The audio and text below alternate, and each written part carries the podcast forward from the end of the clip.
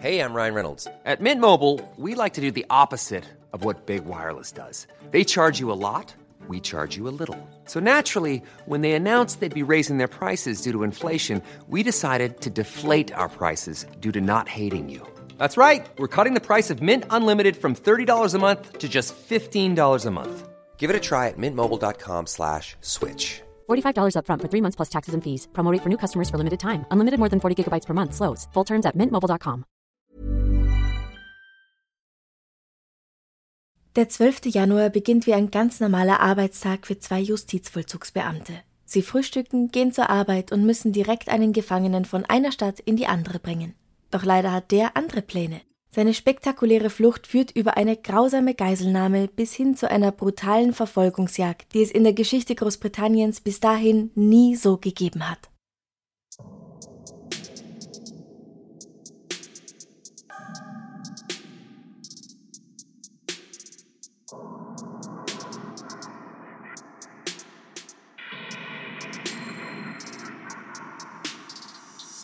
Servus.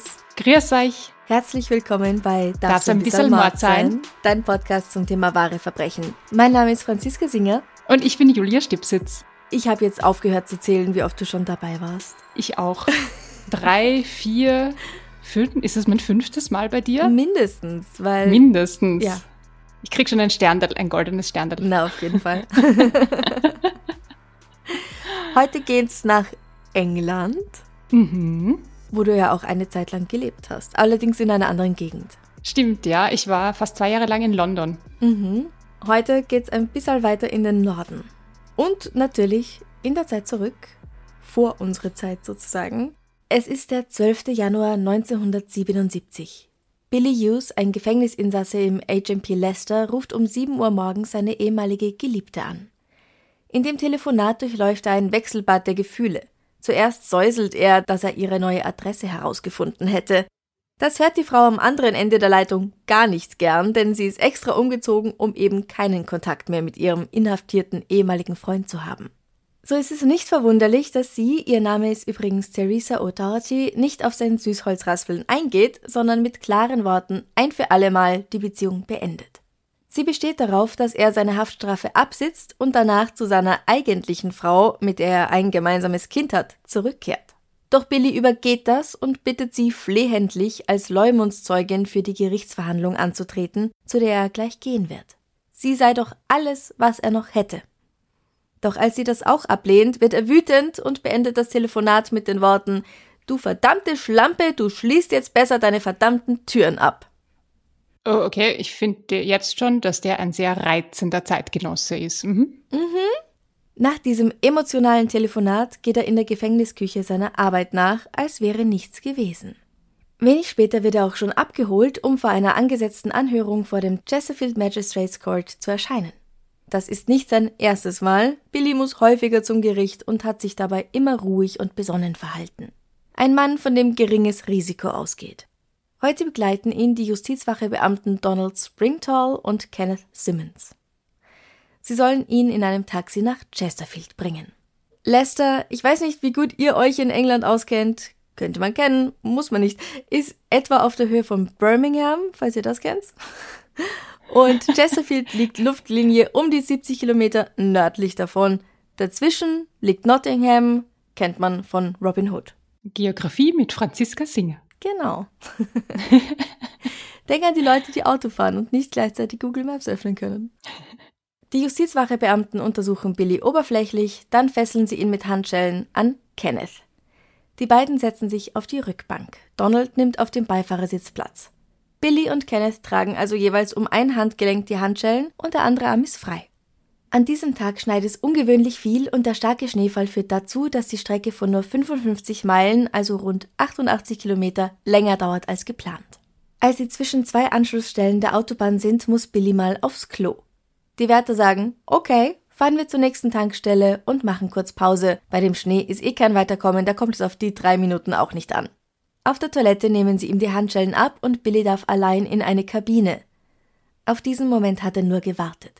Er schließt die Tür zwar nicht ab, das darf er nicht, aber er kann eh nicht weg, seine Wärter stehen davor.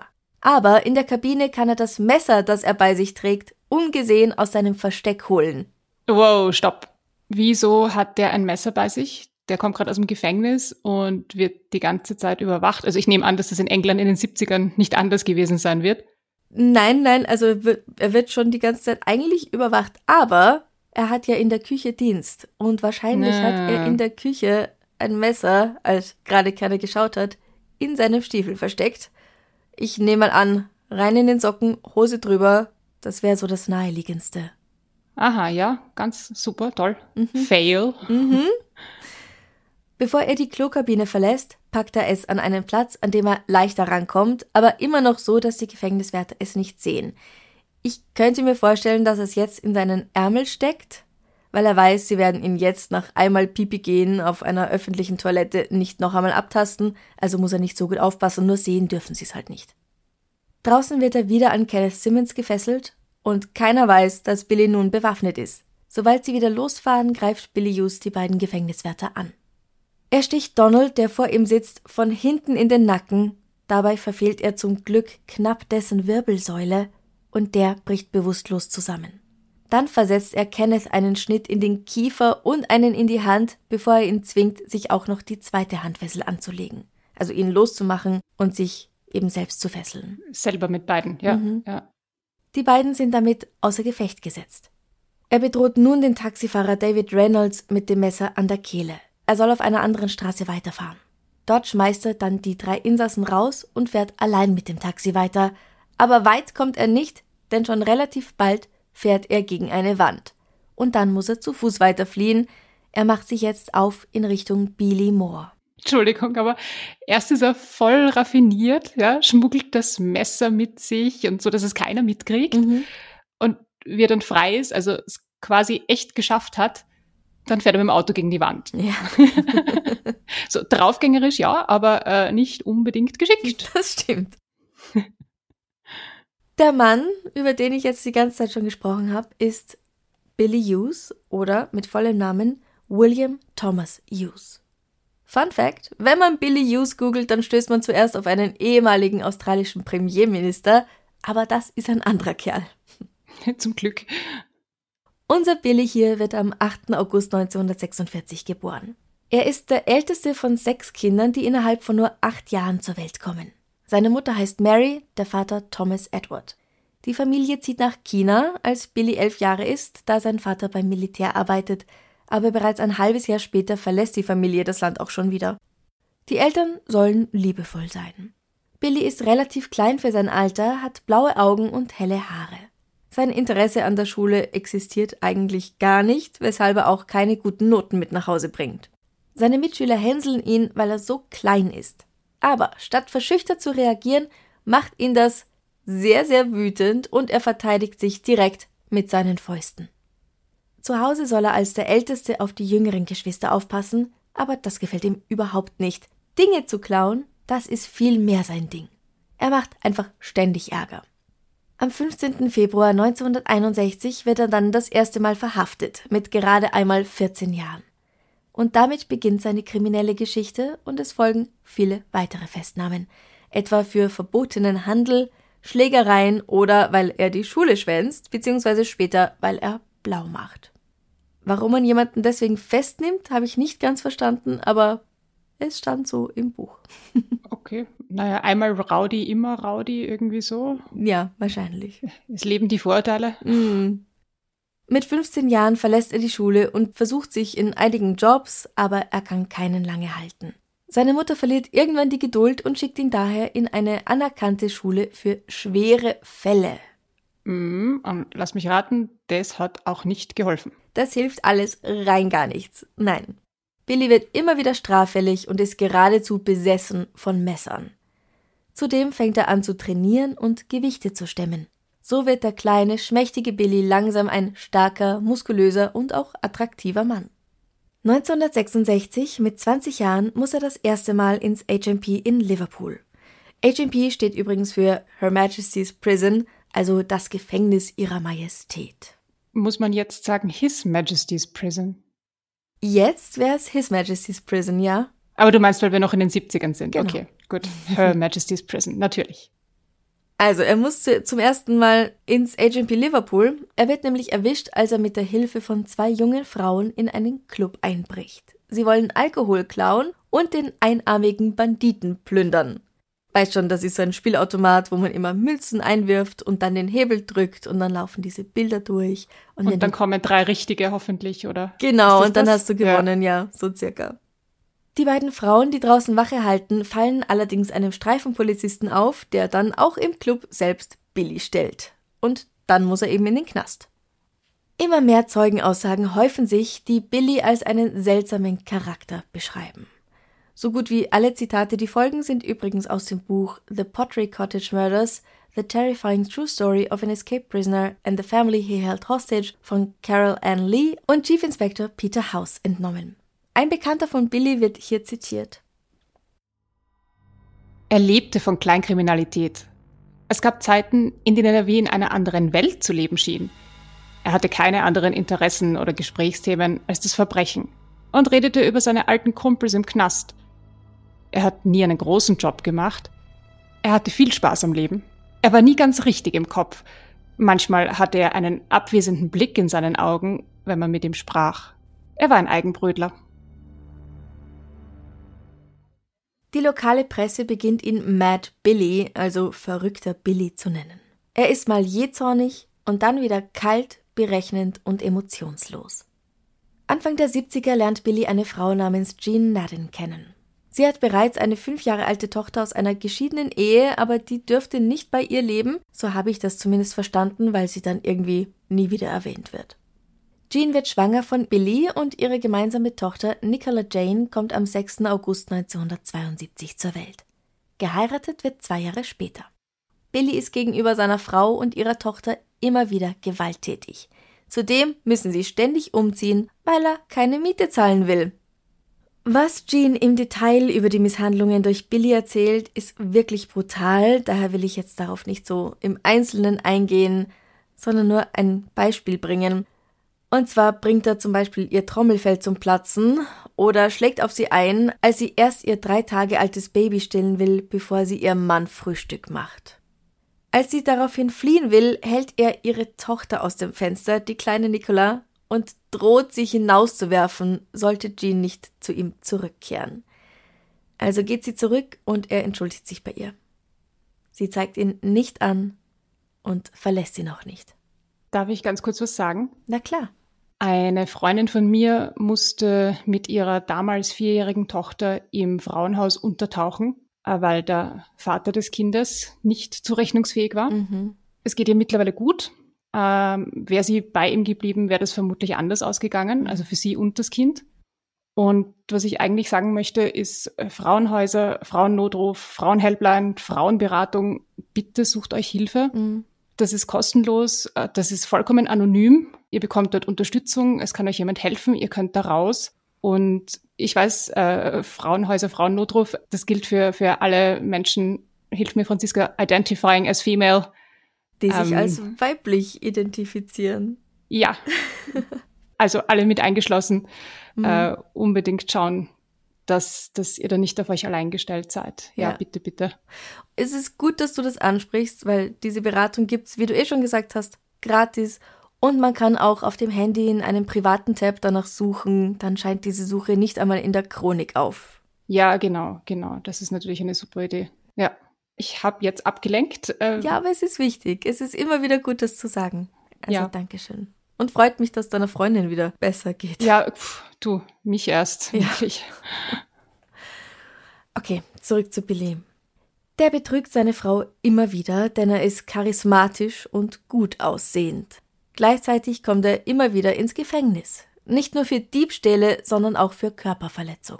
Im Mai 1976 trennt er sich von Jean wegen einer länger anhaltenden Affäre, die er mit Theresa O'Doherty hat.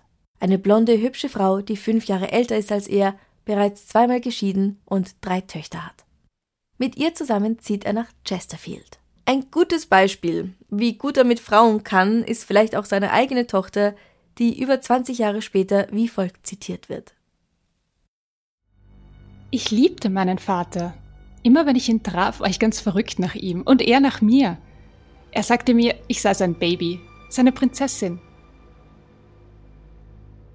Also er dürfte schon einfach ein Talent dafür haben, die Menschen um sich herum und vielleicht vor allem auch Frauen zu manipulieren, damit sie ihm einfach alles vergeben. Ich, ich denke gerade dran, dass das ja so einige charismatische, große Anführungszeichen, mhm. bitte hier, aber charismatische Täter gibt, die dann immer wieder Frauen und, und Leute um sich scharen und anziehen, mhm. denen das wirklich nicht gut tut. Also der dürfte da auch dazugehören. Ja, und jetzt ist die Tochter natürlich nicht mit einer Liebschaft zu vergleichen. Na, absolut. Aber ja. innerhalb von Familien sieht man das ja auch ganz oft. Dass der Blickwinkel natürlich ein sehr anderer ist. Dass, ja. dass er sehr getrübt ist, auch dadurch. Ja, ja, ja ah, voll. 1976 kommt Billy abermals ins Gefängnis, weil er eine Frau mit vorgehaltenem Messer vergewaltigt haben soll. Chief Inspector Peter House, über den wir später noch mehr hören werden, wird in der Lancashire Post zitiert. Er war ein Psychopath. Er sollte wegen Vergewaltigung und schwerer Körperverletzung in Chesterfield vor Gericht. Er war einem jungen Pärchen in den Park gefolgt und als sie hinter dem Schwimmbad sexuell aktiv wurden, ging er zu ihnen hin er hat den Mann mit einem halben Ziegelstein geschlagen und die Frau zum Flussufer geschleppt, wo er sie vergewaltigt hat. Dafür wurde er verhaftet und verurteilt. Er hat den Leuten im Gefängnis gesagt, dass er nach Lancashire will, um seine Ex-Frau zu töten. Es wird nicht besser, Franziska. Nein. Obwohl er schon so oft straffällig geworden ist und Presse und Polizei ihn als eiskalt und verrückt beschreiben, wird er im Gefängnis als Insasse der Kategorie B eingestuft. Mit dieser Einstufung darf er zum Beispiel in der Gefängnisküche arbeiten. Und dort stiehlt er am 3. Dezember ein ca. 19 cm langes Ausbeinmesser. Ein Ausbeinmesser ist ein extrem scharfes Messer, das man dazu verwendet, das Fleisch von den Knochen zu lösen. Dieser Diebstahl fällt natürlich auf, gut so, gerade in einer Gefängnisküche, und Billy wird als Verdächtiger befragt. Obwohl die Zellen untersucht werden sollen, lehnt dies ein höherer Beamter ab. Billy versteckt das Messer in seiner Matratze und da bleibt es, ohne dass es jemand findet. Weil ja auch niemand danach sucht. Wir haben auch so ein Ausbeinmesser in der Küche, das ist echt mega scharf. Mhm. Wirklich, wirklich scharf. Also erstens, dass man nicht danach sucht, super steil. Es ist unfassbar, oder? In einem unfassbar. Gefängnis verschwindet ein Messer. Aber was heißt, er will nicht danach suchen? Äh, ist er faul? er will nicht danach suchen. Halt, mag ich nicht. Du, ich Aber das heißt, das ist das Teil, das der Billy dann später eingesteckt hat. Mhm. Wie sie ihn dann einfach nur von A nach B transportieren wollen. Das Messer Ganz genau, das ist das Messer, das er für die Flucht ungefähr einen Monat später, am 12. Januar 1977, verwendet. Hm. Kommen wir also zurück zu diesem verschneiten Morgen, an dem Billy zwei Gefängnisbeamte verletzt, den Taxifahrer bedroht, dann alleine weiterfährt, sein Auto in die Mauer crasht und gerade zu Fuß auf der Flucht ist. Die Polizei leitet gegen 10 Uhr eine Suche ein. Fast eine Stunde später kann das leerstehende Auto in der Nähe von Chatsworth House gefunden werden. Das ist ein Landschloss. Allerdings gibt es aufgrund des starken Schneefalls schon keine Spuren mehr. Da alles verweht und zugeschneit ist, können auch die Polizeihunde keine Fährte mehr aufnehmen. Und natürlich gibt es keine Zeugen. Wie du dir vorstellen kannst, ist bei diesem Wetter einfach niemand draußen unterwegs, der es nicht sein muss. Da nicht genügend Hilfskräfte vor Ort sind, erstreckt sich der nun gestartete Suchtrupp auf die nächsten 256 gefährdeten Grundstücke, die in den ersten Stunden durchsucht werden. Bitte, warum 256? Das ist so eine konkrete Zahl. Das sind halt alle Häuser in einem Umkreis von so und so vielen Metern oder Kilometern, was sie halt berechnet haben, dass für eine Flucht zu Fuß bei diesem Wetter realistisch wäre. Okay. Und es ist gut, dass sie das machen, weil wir wissen ja schon, wie gefährlich und unberechenbar Billy sein kann. Aber anscheinend spielt ihm der Schneesturm echt in die Karten. Also besser hätte er es gar nicht planen können, weil sonst hätte er unweigerlich irgendwelche Spuren hinterlassen. Ja, voll. Die Polizei vermutet nun, dass Billy Hughes weiter in Richtung des kleinen Ortes Beeley gegangen ist, um die nächste Autobahn zu erreichen. Weniger wahrscheinlich kommt ihnen eine Flucht über die offenen Moorflächen im Peak District Nationalpark vor, vor allem bei diesem Wetter. Aber genau das ist der Fluchtweg, den er sich ausgesucht hat. Mitten in einem heftigen Schneesturm läuft er mehr als sechs Kilometer über das Moorgebiet in Richtung Norden. Etwa zwei Stunden später erreicht er dann die Baslow Road in Eastmore. Direkt in seinem Blickfeld liegt ein Haus, das Pottery Cottage. It's that time of the year. Your vacation is coming up. You can already hear the beach waves, feel the warm breeze, relax and think about work. You really, really want it all to work out while you're away. Monday.com gives you and the team that peace of mind. When all work is on one platform and everyone's in sync, things just flow wherever you are. Tap the banner to go to Monday.com. Hey, it's Ryan Reynolds, and I'm here with Keith, co star of my upcoming film, If, only in theaters, May 17th. Do you want to tell people the big news? All right, I'll do it. Sign up now and you'll get unlimited for $15 a month in six months of Paramount Plus Essential Plan on us. Mintmobile.com slash switch. Upfront payment of $45 equivalent to $15 per month. Unlimited over 40 gigabytes per month. Face lower speeds. Videos at 480p. Active Mint customers by 531.24 get six months of Paramount Plus Essential Plan. Auto renews after six months. Offer ends May 31st, 2024. Separate Paramount Plus registration required. Terms and conditions apply if rated PG. Dabei handelt es sich um eine ehemalige Farm, die eine umgebaute Töpferscheune aus dem 18. Jahrhundert ist. Hier lebt das Ehepaar Minden seit einigen Jahren. Die beiden sind bereits in Rente. Eine ihrer Töchter lebt gemeinsam mit ihrem Mann und ihrem Kind bei ihren Eltern. Insgesamt ist die Familie zu der Zeit von Billius Flucht bereits ungefähr acht Jahre hier. In der Zeit haben sie die drei bestehenden Wohneinheiten weiter ausgebaut, wobei sie die Farm in Pottery Cottage umbenennen auf Deutsch Töpferhäuschen, aber Pottery Cottage, das klingt irgendwie gleich so schön, so englisch, oder? Entzückend. Ja, ja voll. Das kann man sich so richtig vorstellen direkt. Mhm. Im zweiten von diesen drei Wohnbereichen lebt das Lehrerehepaar Leonard und Joyce Newman. Es befindet sich auf demselben Grundstück, aber in einem separaten Gebäude. Der dritte Bereich liegt zwischen diesen beiden Häusern und steht gerade leer, weil er renoviert wird. Das klingt immer noch voll idyllisch. Ich stelle mir mhm. das so die, die leicht verschneite englische Landschaft und dann so drei Cottages nebeneinander vor. Es ist voll verschneit, nicht nur leicht angezuckert. Okay, es ist voll verschneit. ja, das ist richtig. Voll verschneite Landschaft. Mhm. Ja.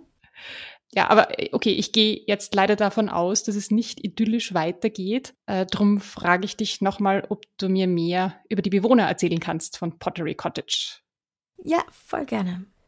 Arthur Minton, der jetzt bereits in Rente ist, kommt am 2. März 1904 zur Welt. Seine Ehefrau Doris Amy, geborene Aubrey, wird am 28. Juli 1909 in Chesterfield geboren. Sie heißt Doris Amy, aber alle nennen sie Amy. Sie heiraten im Juni 1931 und bekommen zwei Töchter, Barbara im Jahr 1936 und zwei Jahre später Gillian Ann. Arthur und Amy führen ein Lebensmittelgeschäft am Rande von Birmingham, das sie verkaufen, als Arthur in Rente geht. Sie ziehen von den West Midlands nach Derbyshire in das Pottery Cottage. Amy arbeitet zusätzlich noch zweimal die Woche als Reinigungskraft in einem benachbarten Haus, um das Einkommen in der Rente aufzubessern. Mit ihnen im Haus lebt, wie schon erwähnt, auch ihre jüngere Tochter Gillian mit ihrer Familie. Diese Wohnungen sind eben im selben Haus, aber durch eine Schiebetür im Erdgeschoss getrennt. Also es heißt in dem Buch The Pottery Cottage Murders, dass die Räume im Erdgeschoss eben durch Türen verbunden sind, aber dass sie im ersten Stock keine Verbindung haben. Das heißt, es dürfte in diesem Haus schon so sein, dass sich jeder wirklich in seinen Teil zurückziehen kann, aber man unten eben die Möglichkeit hat, einfach rüber zu spazieren. Ja, aber sie wohnen prinzipiell sehr eng beieinander, würde ich jetzt sagen. Ja. Richard Moran, das ist Gillians Ehemann, wird am 19. Mai 1935 in Irland geboren. Seine Mutter gibt ihn als Baby ab und seine Adoptiveltern nehmen ihn wie einen eigenen Sohn auf. Mit 14 Jahren verlässt er die Schule und wird Hilfsarbeiter. Bei der irischen Armee leistet er seinen freiwilligen Nationaldienst und folgt danach seiner Adoptivschwester Margaret nach Birmingham. Zu der Zeit ist es nicht so ungewöhnlich, mit 14 Jahren die Schule zu verlassen und stattdessen sein Geld mit Arbeit zu verdienen. Ja, total. Der ist ja mitten in den Kriegsjahren als Kind aufgewachsen. Mhm und hat quasi nach dem Krieg dann direkt angefangen, auf eigenen Beinen stehen zu wollen mit Sicherheit und, und ja, da verlässt man schon mal die Schule und fängt an zu arbeiten. Also das klar. ist wirklich sehr verständlich, ja. Mhm. Hier in Birmingham arbeitet er in einer Fabrik und studiert abends. Schließlich wird er Verkäufer in einer Baufirma und steigt immer weiter auf. Gillian Minton besucht nach der Schule die Sekretariatsschule und arbeitet nach einem erfolgreichen Abschluss als Schreibkraft und Lieferfahrerin bei Brett Plastics in Chesterfield. Das ist die Firma, bei der Richard nun Verkaufsleiter ist. Die beiden lernen sich auf diesem Wege 1958 kennen, verloben sich schnell und heiraten am 21. September 1959. Da sie auf natürlichem Wege keine Kinder bekommen können, adoptiert das junge Paar am 14. April 1967 ein wenige Monate altes Mädchen, dem sie den Namen Sarah Bridget geben. Und als Gillians Eltern das Pottery Cottage kaufen, ziehen sie zu ihnen. Und warum erzähle ich das alles so? Pottery Cottage ist das Haus, das Billy Hughes nun auf seiner Flucht sieht. Er ist durchgefroren und zu allem bereit. Das erkennt man auch daran, dass er sich direkt aus einem Schuppen zwei Echse holt, bevor er das Haus der Familie Minden durch die Hintertür betritt. Dort steht er auch gleich vor dem Rentner-Ehepaar, dem er erklärt, dass er sich auf der Flucht befindet. Er möchte sich bei ihnen bis zum Einbruch der Nacht verstecken und versichert ihnen, dass er ihnen nichts antun wird, wenn sie kooperieren. Mhm, okay. Also er probiert es mal so auf die ehrliche Tour quasi. Ich bin auf der Flucht. Darf ich bitte da bleiben? aber gleichzeitig hat er zwei Äxte in der Hand. Mhm. Also ich war, ich würde dem keinen Millimeter trauen. Er meint halt, er will nur warten, bis sich der Schneesturm gelegt hat. Ja, mit zwei Äxten in der Hand. Was sollen sie machen, wenn der Typ vor ihnen steht mit zwei Äxten in der Hand? Ja. Kurz nach 15 Uhr kommt Jillian daheim an und nur 30 Minuten später kommt die elfjährige Sarah von der Schule nach Hause. Um dem Mädchen keine Angst zu machen, erklärt ihr die Mutter, dass der fremde Mann nur ein gestrandeter Autofahrer ist, der halt darauf wartet, dass sein Auto repariert wird. Die Erwachsenen unterhalten sich ganz ruhig bei einer Tasse Kaffee und Billy macht einen freundlichen Eindruck. Wir wissen ja, dass er sehr charismatisch sein kann. Mhm, mit zwei Äxten in der Hand. Die hat er wahrscheinlich beiseite gelegt. Für den Kaffee. Genau. Sarah sitzt dabei auf dem Boden und näht. Dann geht sie mit ihrem Großvater nach nebenan, um fernzusehen.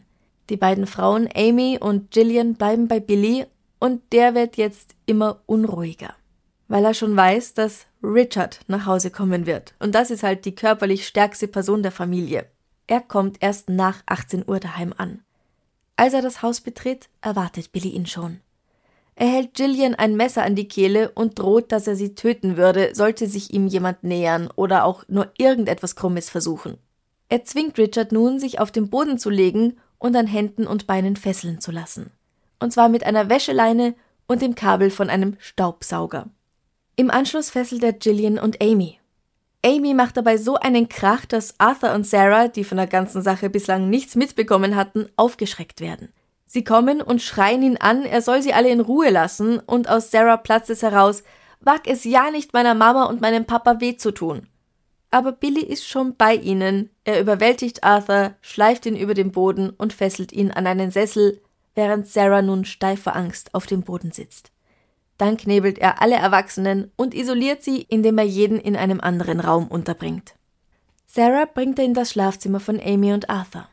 Gillian verbringt die Nacht in ihrem ehelichen Schlafzimmer, Richard in einem Gästezimmer, Amy in Sarahs Schlafzimmer und Arthur im Wohnzimmer.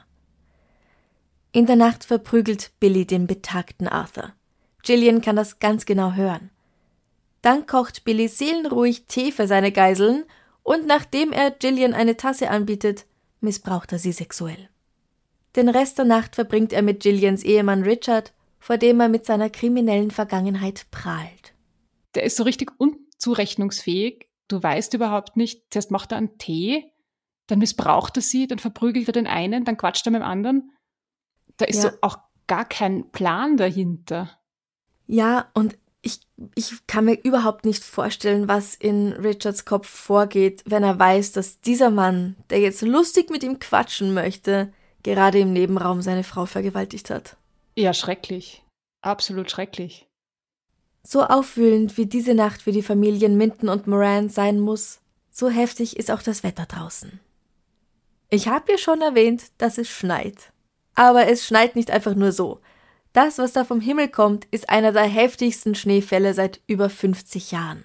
Und der sorgt dafür, dass viele Straßen nicht mehr zugänglich sind und einige Wohnhäuser abgeschnitten werden. Trotzdem schafft es am nächsten Morgen ein Fahrzeug der örtlichen Behörden zum Pottery Cottage, um die Senkgrube des Hauses zu leeren. Billy Hughes zwingt Gillian hinauszugehen und die zwei Mitarbeiter ganz normal zu begrüßen. Dabei geht sie durch das Wohnzimmer und sieht ihren Vater, der immer noch in dem Sessel sitzt, in dem er am Vorabend gefesselt wurde. Er ist mit einem Wildledermantel zugedeckt. Gillian berichtet später Er hat sich nicht bewegt. Ich konnte nicht sehen, ob er verletzt ist oder blutet. Bevor sie genauer hinsehen kann, zieht Billy sie weg und sagt, ach du, der schläft nur, ich habe ihm den Mantel drüber gelegt, damit er es warm hat. Aber halt nicht so über den Schoß, sondern richtig. Sondern über den ganzen über den, Menschen. Ja. Gillian gehorcht ihm und macht keinen Mucks, sodass die Arbeiter nicht merken, dass sie und ihre gesamte Familie in Gefahr sind. Als sie wieder hineinkommt, zwingt Billy sie, Sarah und sich krank zu melden. Nach den Telefonaten fragt sie, wie es ihrer Tochter denn wirklich geht. Gut, sagt er, sie schläft. Auch Richard muss seinen Arbeitgeber anrufen und sich krank melden. Dann soll Gillian nach Chesterfield fahren, um Zeitungen und Zigaretten zu kaufen und nach Straßensperren der Polizei Ausschau halten. Vielleicht erwarten sie ja, dass er mit dem Auto in eine solche Straßensperre gerät. Bevor sie geht, warnt Billy sie mit den Worten Ich hab deine Familie hier, Jill. Stell keine Dummheiten an. Gillian befolgt seine Anweisungen brav. Sie ist zwar allein unterwegs und könnte theoretisch sehr leicht die Polizei informieren, aber das tut sie nicht. Sie kauft ein und kehrt zurück. Als sie beim Betreten des Hauses ihren Vater nicht mehr im Sessel sitzen sieht, ist sie besorgt. Aber Billy erklärt ihr, dass er ihn ins Schlafzimmer gebracht hat, damit er in Ruhe schlafen kann. Arthur ist ja nicht mehr der Jüngste mit seinen 73 Jahren. Gillian und Amy kochen gemeinsam und Billy bringt Sarah und Arthur je einen Teller. Gillian ist extrem um ihre Tochter besorgt und fragt, ob es ihr wirklich gut geht, weil warum fragt sie denn nicht nach ihrem Kuscheltuch oder ihrem grauen Plüschelefanten? Die hat sie doch sonst immer beim Schlafen dabei. Billy zuckt nur mit den Schultern und meint, dass sie halt nicht danach gefragt hätte. Trotzdem erklärt er sich bereit, die beiden Dinge in das Zimmer zu bringen, in dem das Mädchen untergebracht ist. Als er zurückkommt, erzählt er Gillian, dass ihre Tochter sich sehr darüber gefreut habe, aber selbst sehen darf sie sie nicht. Am Abend sagt Billy Amy, Gillian und Richard, dass er das Cottage endlich verlassen möchte. Er bindet die drei Gefangenen los und fragt, ob sie jetzt noch Karten zum Spielen haben. Die haben sie, und so spielen sie die folgenden Stunden Gin Rummy und trinken dabei eine Flasche Whisky. Ich habe das selbst noch nie gespielt, aber ich habe nachgeschaut, was es ist, und laut dem Internet handelt es sich um ein Kartenspiel, das für zwei Personen gedacht ist, man kann es aber wohl auch mit mehreren Personen spielen. Okay, aber egal, was die spielen, äh, was, was ist das jetzt? Das umgekehrte Stockholm-Syndrom? Jemand, der sich nicht von den Geiseln trennen kann und die spielen echt noch Karten mit ihm. Ja, es ist schon eher ungewöhnlich, glaube ich, aber sie ja. gehen davon aus, dass Sarah und Arthur noch am Leben sind, auch wenn sie sie nicht sehen können. Und der Mann hat ja gesagt, dass er verschwinden will. Also was mm. könnte ihnen besseres passieren, als dass er einfach weggeht und sie in Ruhe lässt und nie wieder kontaktiert? Das heißt, die hoffen das Beste nach wie vor. Ja. Natürlich hat er Arthur verprügelt, das wissen sie. Er hat Gillian vergewaltigt. Aber soweit sie wissen, hat er ja niemand, hat er sonst niemanden noch mehr angetan. Also sie hoffen wirklich auf das Beste und wenn er weg ist, gibt's keine Probleme mehr, ne? Ja, das ist natürlich das, das, das Hauptaugenmerk, oder dass man den loswerden möchte. Darum verstehe ich das Kartenspiel nicht ganz, aber er sagt ja, er geht. Okay, okay, ja. Ja, egal ob er jetzt in dem Moment tatsächlich eine Waffe in der Hand hat oder nicht. Sie wollen ihn bestimmt nicht noch wütender machen, so kurz vor dem Ziel quasi. Okay, das ist nachvollziehbar, ja. Mhm. Später am Abend verlässt Billy das Anwesen gleich zweimal, um seine Flucht vorzubereiten. Beim ersten Mal nimmt er Richard und Gillian mit und testet Richards Auto, einen Chrysler, den er für die Flucht verwenden will. Alle sind erstaunt von dem Wetter, weil der Schneefall nicht und nicht aufhört. Beim zweiten Mal nimmt er nur Gillian mit. Sie fahren nach Sutton in Ashfield, das liegt so circa 30, 35 Kilometer entfernt. Dort will er nämlich von seinem Freund Roy Geld eintreiben, das er gemeinsam mit ihm bei einem Einbruch gestohlen hatte und wo er jetzt meint, der schuldet ihm noch was davon. Billy hatte Gillian bereits zuvor gefragt, ob sie eine Perücke hätte. Da hat sie aber Nein gesagt. Jetzt fragt er nochmal und plötzlich hat sie eine und sucht sie ihm raus. Amy und Richard werden wieder gefesselt, dann verlassen sie mit dieser Perücke Pottery Cottage, also Gillian und Billy, um zu Roys Café zu fahren. Während der Fahrt schlägt Jillian vor, dass er doch, wenn er das Geld hat, einfach gehen und sie allein nach Hause fahren lassen könnte. Aber Billy beachtet sie gar nicht. Blöde Sache, dieses Café existiert nicht mehr. Also fahren sie zu Roys privater Adresse. Billy steigt aus und ich weiß nicht, nimmt er den Autoschlüssel mit? Wahrscheinlich, weil sie bleibt einfach sitzen. Als er wiederkommt, fahren sie überstürzt davon. Er erzählt Gillian, dass er auf dem Weg einem Polizisten begegnet sei und dem einen Kopfstoß versetzt habe. Sie müssen schleunigst verschwinden. Das Besondere daran ist, das ist niemals passiert. Niemand der Bewohner kennt Billy und es wurde auch kein Polizist in dieser Zeit oder in dieser Gegend angegriffen. Der hat das erfunden. Ja, Billy hat diese Geschichte einfach erfunden. Warum? Ach, sowas total Irrationales, oder? Ja. Gillian bittet Billy mehrmals, einmal auf der Fahrt, dann wieder zu Hause, Sarah in der Nacht zu ihr zu bringen, damit sie bei ihr schlafen darf. Doch das lehnt er ab. Gillian sagt später, er wurde sehr angespannt. Ich habe es nicht mehr erwähnt, weil er mir Angst machte und ich ihn bei Laune halten wollte. Also hört Gillian auf, nach ihrer Tochter zu fragen. Zurück im Pottery Cottage erklärt Billy, dass er das Haus heute doch nicht mehr verlassen wird. Wieder kochen die Frauen und Billy bringt den anderen zwei das Essen. Es ist jetzt bereits die zweite Nacht, in der die Familie als Geisel gehalten wird. Gillian schlägt vor, dass sie gemeinsam mit Richard und Amy in einem Zimmer schlafen, ganz einfach, damit sie nicht wieder in der Nacht sexuell missbraucht wird. Billy stimmt zu. Damit ist sie in dieser Nacht safe. Aber natürlich haben sie alle weiterhin Angst um Arthur und Sarah, die sie jetzt schon einige Zeit nicht mehr gesehen haben. Hm. Du, aber eine ganz andere Baustelle, wen wir auch schon einige Zeit lang nicht gesehen haben, ist die Polizei. Der ist doch abgängig. Das ist ein, ein entflohener Sträfling. Mhm. Wird nach dem gefahndet oder nicht? Schon. Aber obwohl die Polizei zur gleichen Zeit mit Hubschraubern und über 200 Polizisten nach Billy Hughes sucht, findet sie ihn nicht. Die Einsatzkräfte sind halt aufgrund des schon mehrmals erwähnten anhaltenden Schneesturms auch stark eingeschränkt. Und sie nehmen an, dass Billy Hughes bei diesem Wetter in einem Haus Zuflucht gesucht hat und die darin wohnenden Personen als Geiseln hält. Das ist ja alles richtig soweit. Aufgrund dieses Wetters brechen sie allerdings am Abend des zweiten Tages nur etwas weniger als 200 Meter vor dem Pottery Cottage ihre Suche ab. Nein, nein. Und nein, hier nein. machen wir in der nächsten Woche weiter. Auch nein. Doch. Jetzt, na super. Na geh, die drehen echt um. Das ist voll frustrierend. Und jetzt weiß ich nicht, wie es weitergeht. Das ist auch frustrierend. Franziska. Das nennt man einen Cliffhanger, Julia. Einen Cliffhanger, danke. Cliffhanger im Schnee. Ja. Toll. Ja. Also, wir hören uns auf jeden Fall nächste Woche wieder mit Teil 2. Aber davor, weil ich euch jetzt nicht so gehen lassen kann, ja? Davor was Schönes zum Abschluss? Ja, ja. Hey, darf ich dich was fragen, was bitte, Schönes bitte zum Abschluss? Frag mich was Schönes. Juhu. Okay, wir brauchen ein ganz ein anderes Thema. Ja, ganz, ganz irgendwas anders. ohne Schnee und Geiselnahme. ohne Schnee, ohne Geiselnahme. Franziska, hast du einen Lieblings-Anti-Witz? Ähm, mein Lieblingsantiwitz. Geht ein Kaugummi um die Ecke und bleibt bicken. Ja, das ist ein Klassiker. Ja. Ähm, Klassiker. Oder bleibt kleben für alle Deutschen. Kleben zwei Schmalzbrote an der Wand, das eine fällt runter, das andere heißt Gustav. Das ist so gut. Das ist die, das ist die Version, ha, die kenne ich nicht. Das ist eine Version von meinem liebsten Antiwitz. Oh, was ist dein liebster Antiwitz?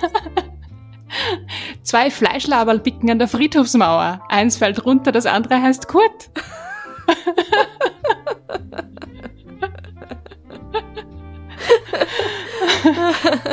Wie ich dir das erste Mal gehört habe, habe ich eine halbe Stunde lang gelacht. Ja, ja. Man muss dazu sagen, ich war zehn Jahre alt, glaube ich. Also, Okay.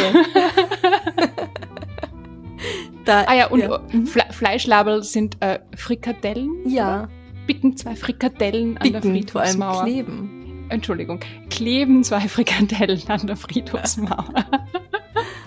Wir versuchen ja nur, hier, das hier für alle verständlich zu machen. ja, absolut. Ähm, ich mag auch den, warte, muss mich kurz sammeln. Auf dem Kindergartenausflug verliert die kleine Susi ihren Handschuh. Und am nächsten Tag gehen sie den Weg wieder und die Kindergartentante sagt, oh, schaut mal, ich habe einen Handschuh gefunden. Wem gehört denn der? Und die Susi, meiner kann es nicht sein, ich habe meinen verloren. Gut gemacht, Susi. Hast du noch einen? Meine sind in, in meinem Kopf sind alle so ähnlich. So wie, wie zwei Löwen sitzen auf einem Baum und häkeln Tassen. Fliegt ein Zebra vorbei, sagt der eine Löwe zum anderen, Sachen gibt's. Ja. Ja, ja. Ah.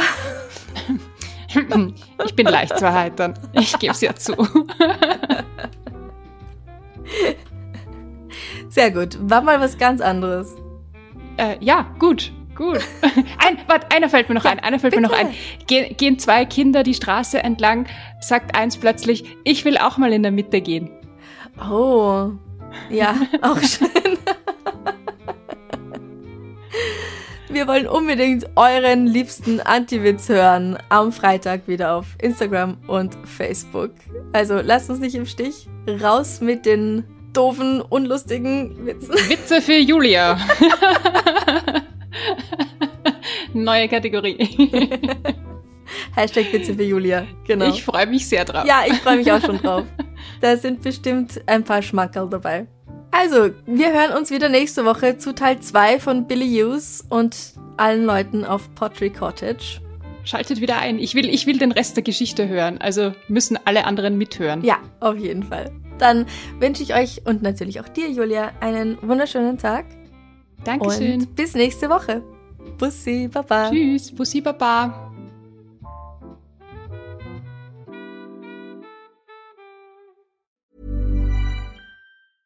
Even when we're on a budget, we still deserve nice things. Quince is a place to scoop up stunning high-end goods for 50 to 80% less than similar brands. They have buttery soft cashmere sweaters starting at $50, luxurious Italian leather bags, and so much more.